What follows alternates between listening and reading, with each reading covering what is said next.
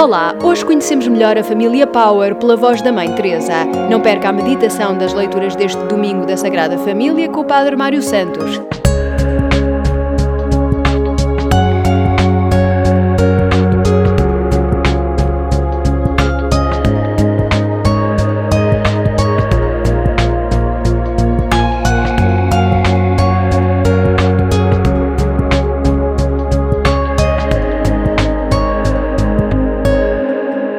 Recorda-nos o Papa Francisco. O sacramento do matrimónio não é uma convenção social, um rito vazio ou o mero sinal externo de um compromisso. O sacramento é um dom para a santificação e a salvação dos esposos, porque a sua pertença recíproca é a representação real, através do sinal sacramental, da mesma relação de Cristo com a Igreja.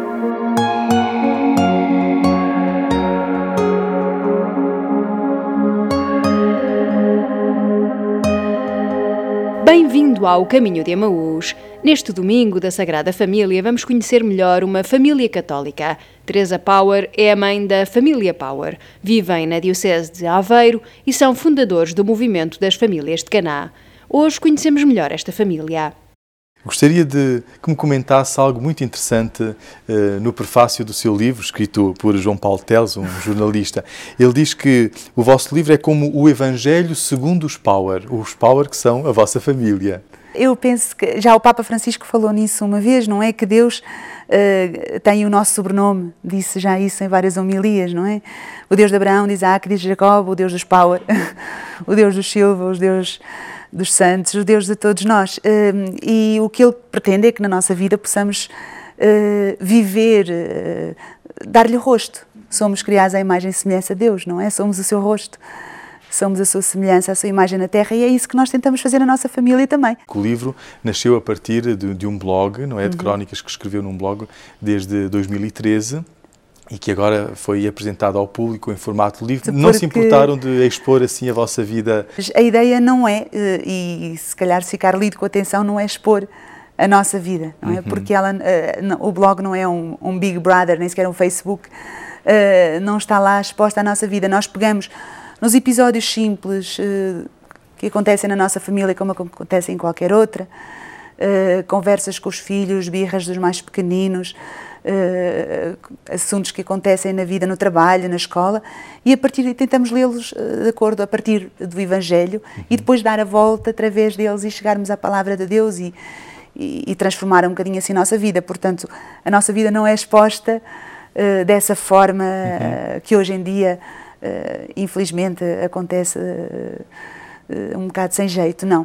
Uh, expomos apenas intuito. aquilo que uh, pode servir para ajudar outros, aspectos bons e maus, coisas em que acertamos e coisas em que falhamos, ajudar outros a encontrar o Senhor. Numa das crónicas, acho muito bonito que a Teresa escreve acerca do, do, dos desejos, do, do, que gostavam que fosse a vossa família. E diz: queríamos uma família numerosa, uma casa no campo, uma paróquia viva, rezar juntos, servir os outros juntos, ser santos juntos. Sim. Este é um programa de vida extraordinário, quando muitas vezes nós ouvimos certos programas de vida de, de, algumas famílias, eh, porventura menos cristãs ou com menos fé, e que o sonho é ter uma casa e depois uma casa de férias e depois um carro melhor e depois poder viajar por todo o lado e depois vestir marcas de roupa e depois ter mais e mais. Vocês antes querem ser santos juntos, querem rezar juntos, querem ter uma, uma paróquia viva, cheia de vida. Sempre foi o nosso sonho, foi. Sempre foi o vosso e ter sonho. menos sempre, cada vez menos, libertarmos das coisas como chegaram aí? Como chegámos aí, não sei. sei que uh, temos os dois uma educação cristã, não é? Fomos os dois educados fam em famílias profundamente cristãs, em que se valorizava sempre realmente uh, os valores de Deus, não é? A fé, o amor, etc. Mas depois, quando nos encontramos, eu acho que a partir daí fez, fez faísca, nesse sentido de porque se calhar se tivéssemos casado com outra pessoa, se calhar não teríamos desenvolvido, feito crescer este ideal em conjunto, porque o segredo é esse um bocadinho, não é?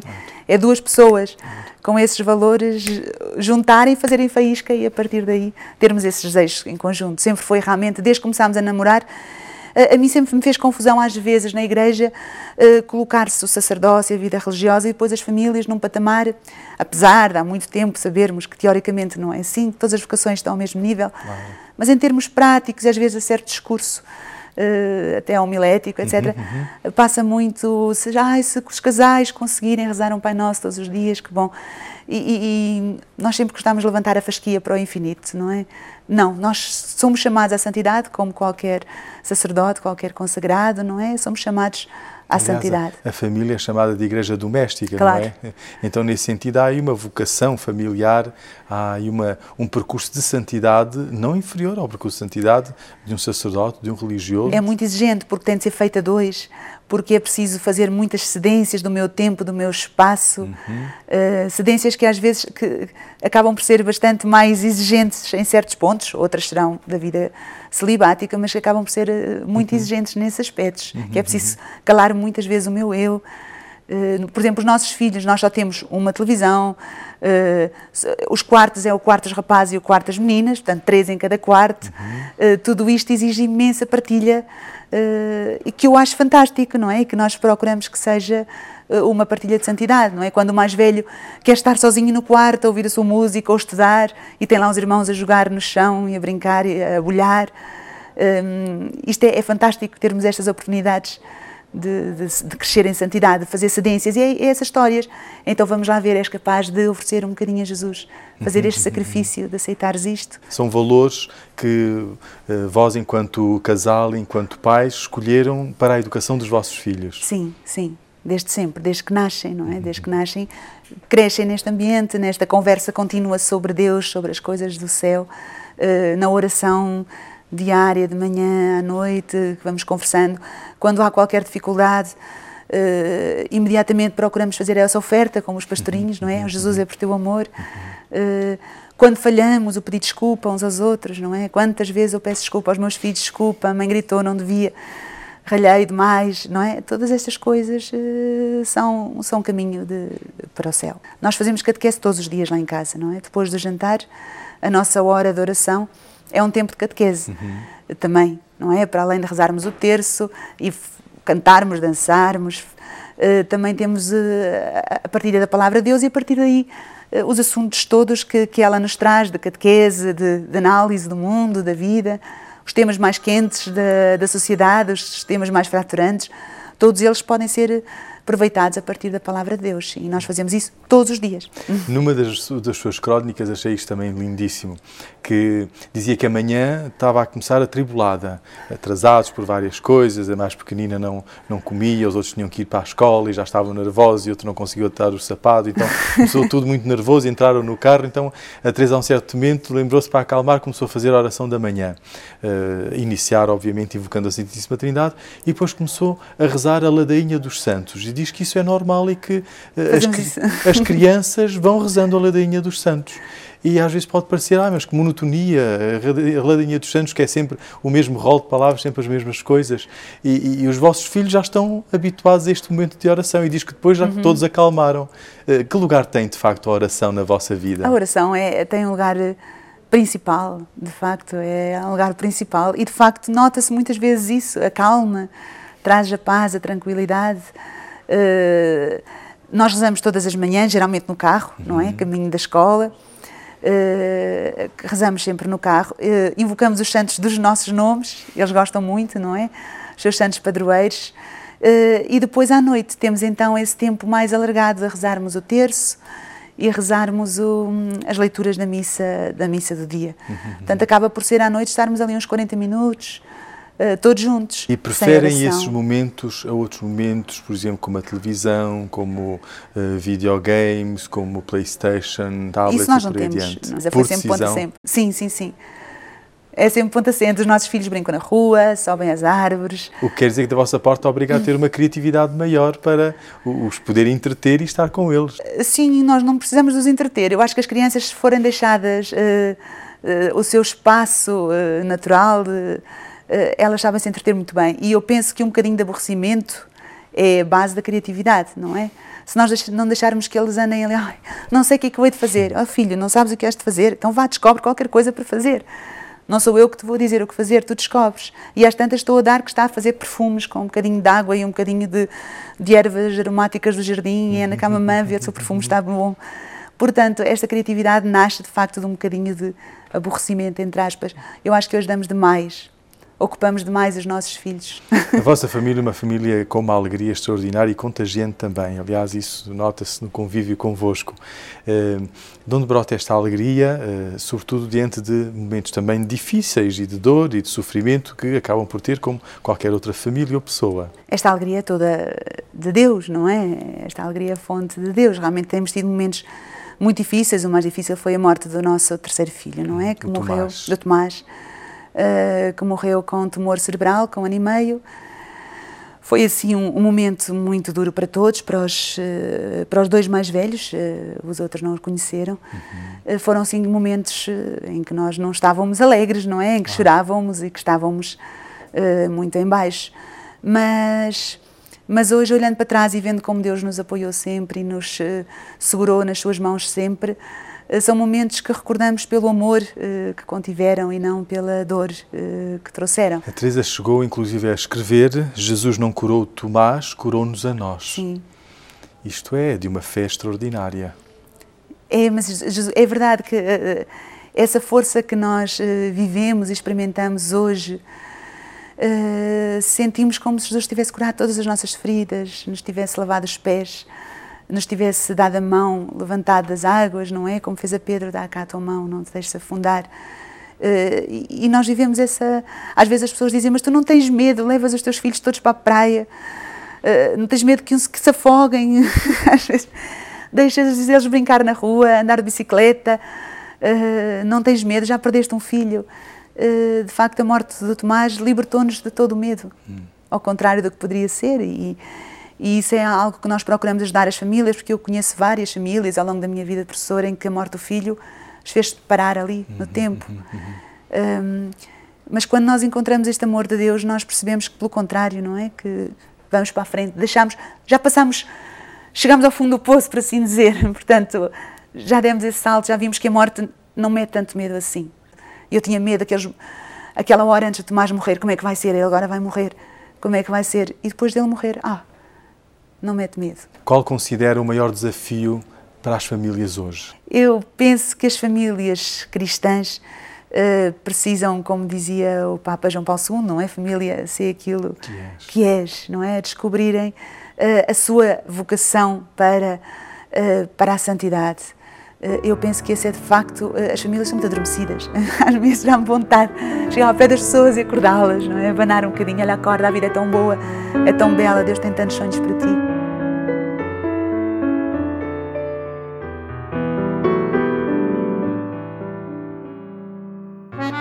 Seguimos com música e o tema Família dos Sal da Terra. A seguir, acompanhe a meditação das leituras deste domingo da Sagrada Família com o Padre Mário Santos. Céu de estrela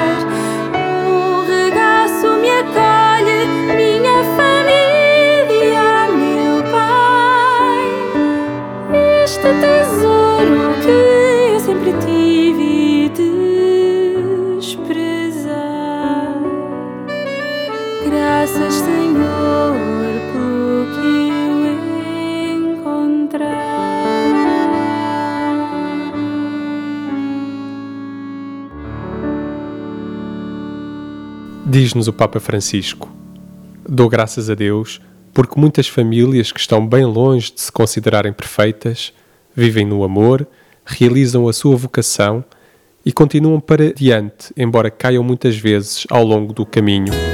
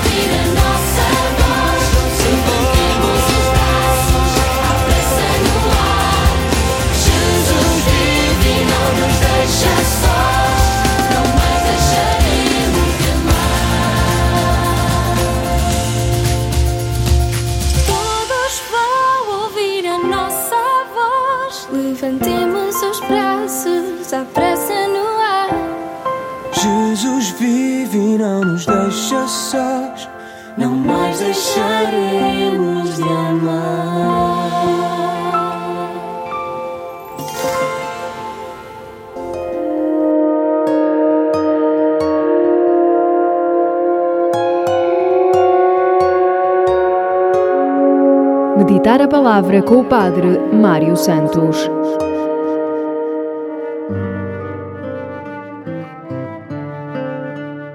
A festa da Sagrada Família, todos os anos se celebra próxima do Natal, leva-nos a descobrir a espiritualidade conjugal e familiar. E tal como Deus habita nos louvores do seu povo, Salmo 22, assim também vive intimamente no amor conjugal que lhe dá glória. A presença do Senhor habita na família real e concreta, com todos os sofrimentos, lutas, alegrias e propósitos diários. Quando se vive em família é difícil fingir e mentir e nem podemos mostrar uma máscara. Se é o amor que nos anima, então o Senhor reina na família com a sua alegria e a sua paz. A espiritualidade do amor familiar é feita de milhares de gestos reais e concretos. Deus tem aqui a sua própria habitação.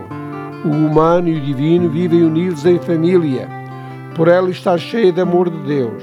Em suma, a espiritualidade matrimonial é uma espiritualidade do vínculo habitado pelo amor divino. Assim, nos habituemos a olhar para as alianças matrimoniais que trazemos nos dedos. Os nossos anéis falam-nos do amor vivo conjugal humano e ao mesmo tempo do amor divino. Esta comunhão familiar bem vivida é um verdadeiro caminho de santificação na vida ordinária. É um verdadeiro meio de união mística e íntima com Deus.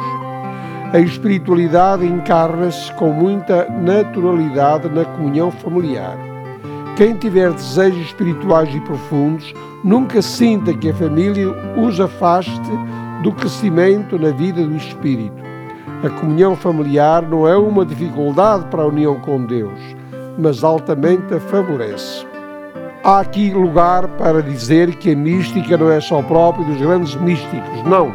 A mística vive-se humanamente em todos os aspectos da vida numa família humana.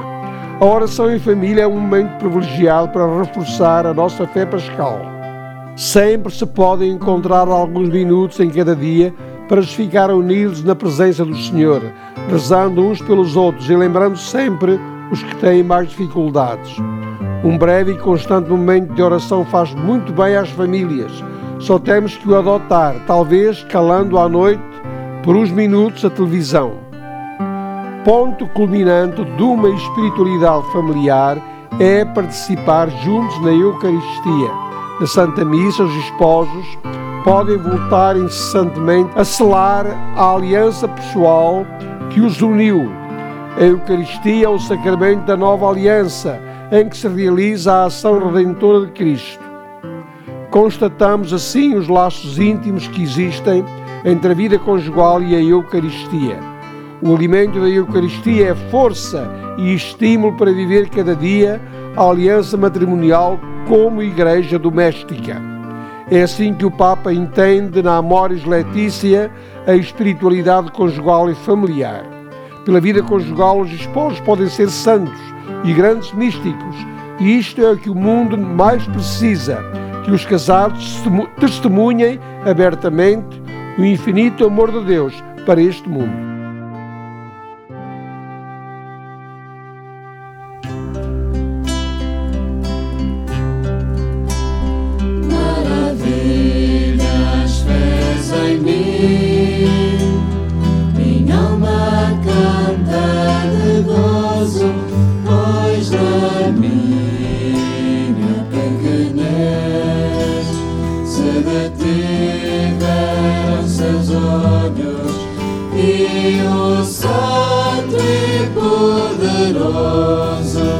espera hoje por eu sim. Minha alma canta de gozo, maravilhas fez em mim. E assim chegamos ao fim deste Caminho de Amaús de hoje com o Círculo Loyola e o tema Maravilhas. Marcamos encontro para daqui a oito dias, aqui e à mesma hora. Visite-nos e acompanhe-nos em paulos.pt barra rádio e na página do Caminho de Amaús no Facebook. Deixe-nos a sua opinião ou sugestões. Tenha uma boa semana, boas festas!